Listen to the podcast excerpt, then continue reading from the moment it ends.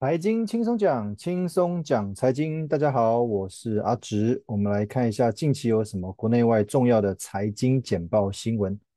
第一则新闻：美国市场通膨仍然依旧在一个很高的水位，联准会鹰盛鸽衰。这个鹰指的是鹰派，哦就是要求升息的，还是蛮多的这个委员。那鸽衰呢，就是鸽派的，鸽派就是哎停止升息，甚至要开始降息的哦，这个委员会比较少一点。那目前他们还没有放弃升息的这个可能哦，所以这个对于股市的影响还蛮大的，因为大家都期待说可不可以不要再升息了，因为升息某种程度就是把市场的资金抽进来，而且越越收越多，那这个对股市是不利的。那不过目前看起来哦，还是。不放弃这个升息的可能，那主要关键原因就是美国的通膨到底有没有有效被压抑下来，还是说它变成死灰复燃了呢？哦，所以这个我们要持续观察。第二个，有人分析说美国经济走弱，出现五个警讯。毕竟我们要评估一个一个国家它的经济表现好坏，其实都有一些依据，都有一些东西是可以判断的。哪五个警讯？他提到了第一个。信用卡的违约率升高，我不确定这个是不是过去大家疫情没有办法消费，现在有一些报复性的消费，在疫后产生报复性消费，希望能够多花一点哦，把过去没花到的来做一些弥补，还是怎么样？但是不管怎么样，你花的钱是直接掏现金，还是透过信用卡电子支付呢？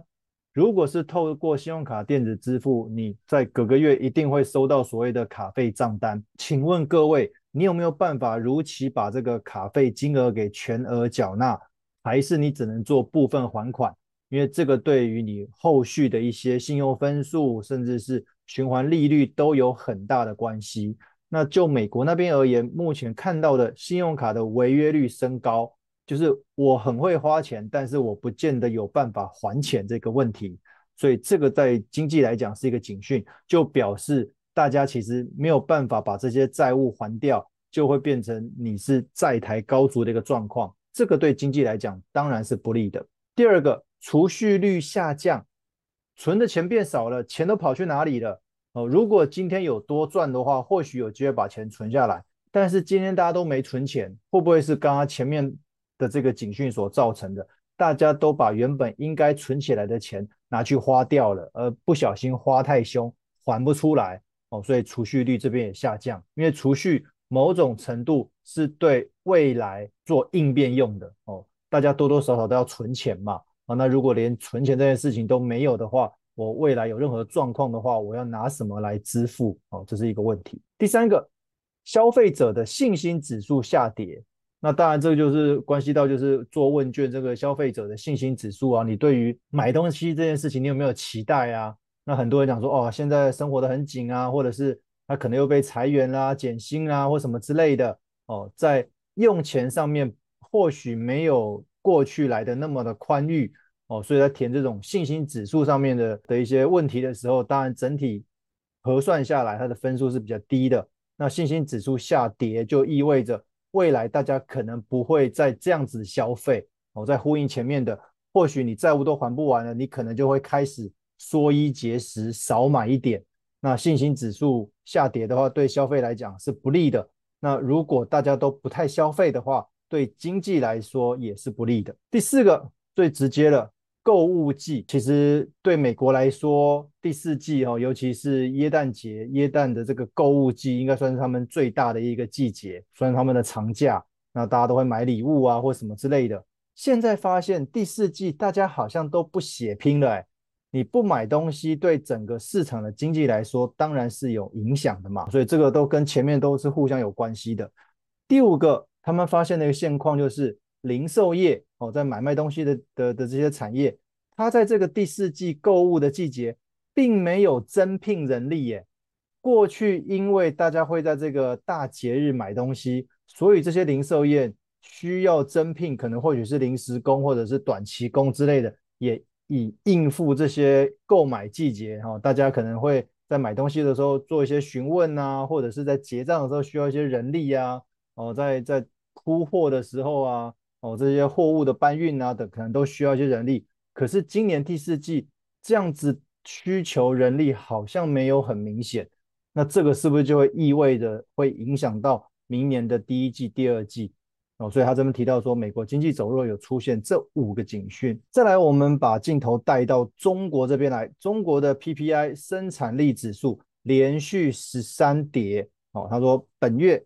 恐怕会续跌。那 CPI 呢转负，哦，消费者物价指数也转负，恐怕会陷入所谓的类通缩。如果各位之前有印象的话，生产力指数如果是往上的话，接续着后面的消费物价也会往上。反过来说，如果生产的指数是往下的话，哦，表示这个制造的这个成本是比较低的话，那后面的这个通膨就不会那么的显著。那这个 CPI 也会往下。那中国现在出现这个问题，就是它生产的指数已经连续十三个月都跌了，哦，就表示这个制造一个东西的成本其实并没有越来越贵，而是越来越便宜。哦，那你的成本变便宜，你之后卖出去的价格是不是也会越来越便宜？所以他们很担心这个是不是有点像是通缩的味道？哦，因为世界各国的央行都没有人喜欢。他们的国家遇到通缩哦，因为通缩的话，大家就不会消费哦，大家资金的运用、现金的流动就会相对就减少，那这个对对经济啊、股市啊什么都是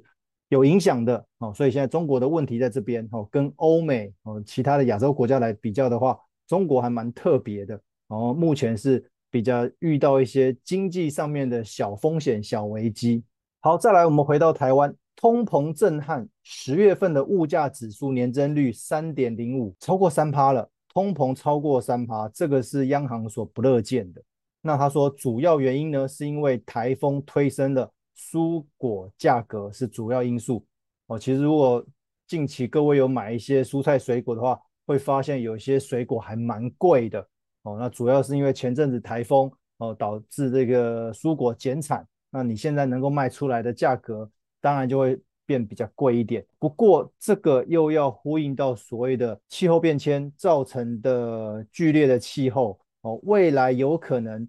雨太多、风太大或者太干、缺水，都会对这些靠天气吃饭的这些蔬果农产品来说是有很直接的影响。那这些影响就会间接的影响到我们在消费端的价格。哦，无论是种不出来，或者种出来的产量变少，或者是因为台风的关系导致很多都坏掉了，那它的价格一定是贵。价格一贵的话，就会反映在通膨的这个物价上面。我个人觉得，既然剧烈的气候是越来越频繁的话，通膨在某种程度上可能不是那么容易的拉下来。所以也会有一派人说，如果通膨没有那么容易被压下来的话，我们的市场利率是不是也会处于一个相对比较高的利率，但是各位不要忘记了，当你的市场利率减掉通膨率，结果数字是负的时候，其实这就意味着实质的利率是负利率的，表示经济是不好的哦，所以这一点一定要小心。好，我们自己的央行总裁杨金龙也说了，升息循环尚未结束哦，其实我们某种程度跟着美国那边走哦，美国那边刚刚也讲了，他们并没有把升息这个选项拿掉。意味着之后还是有可能升息。那我们自己呢也是一样，因为我们在第三季的时候，其实我们自己本身台湾这里的通膨还有一点点严重哦。刚刚讲了嘛，十月份的物价指数是三点零五，已经超过三了。未来我们有可能如果一直卡在这个三趴的通膨以上的话，有可能我们自己也还需要升息。否则，我们的升息力道如果没有美国来的强的话，有可能资金就会回流到美国那边去，哦，这也是一个疑虑啦。嗯，不过这个就留待给我们的央行总裁去伤脑筋了。下一则，调高所得税免税额扣除额，明年减税，全民有感。其实这个几个新闻看起来都是独立的，但是其实彼此之间都互相有关系。为什么我们要调高所得税的免税额跟扣除额？就是因为我们的物价累积到一个趴数，就会反映到之后的所得税报税的免税额扣除额。所以各位如果因为免税额扣除额调高而让你所要缴的税是越缴越少的话，其实这不要太开心。这就表示说你在过去这几年你买东西所花的钱是越花越多。哦，买一样的东西，但是你付出的成本是越来越高，因为通膨的关系哦，所以从感觉好像缴税可以少缴一点的这个小确幸，我觉得我们要反思说，会不会因为这样子导致我们其实我们存到的钱变少了，我们自己可动用、可运用的资金是变少的哦，所以其实免税额跟扣除额调高，其实它是一个警讯，而不应该是一个小确幸哦。我觉得这个。在思考上面会或许会跟一般的不太一样。再来一个有趣的新闻，叫做银行财富管理部门说，如果各位满手日元的话，不要傻傻存银行啊。当然，他就会介绍一些用日元计价的一些投资的商品啦，可可能是 ETF 啊、基金啊什么之类的。